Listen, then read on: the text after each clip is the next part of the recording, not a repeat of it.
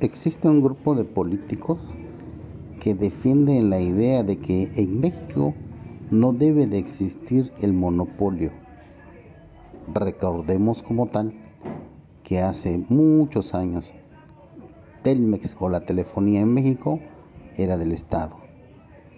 En miras de poder quitarle el monopolio, se lo dieron a un particular y hasta la fecha sigue siendo el mismo Telmex el monopolio manejado por una sola persona en, por Carlos Slim, que incluso ya no solamente tiene el teléfono convencional, sino también tiene en su poder la telefonía celular.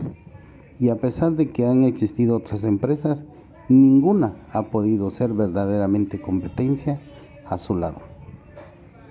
Así que piense usted si en verdad pasar una empresa como CFE a más de gente económicamente poderosa y que esté pensando en lucrar, en verdad va a hacer que sea verdaderamente conveniente para nosotros los usuarios.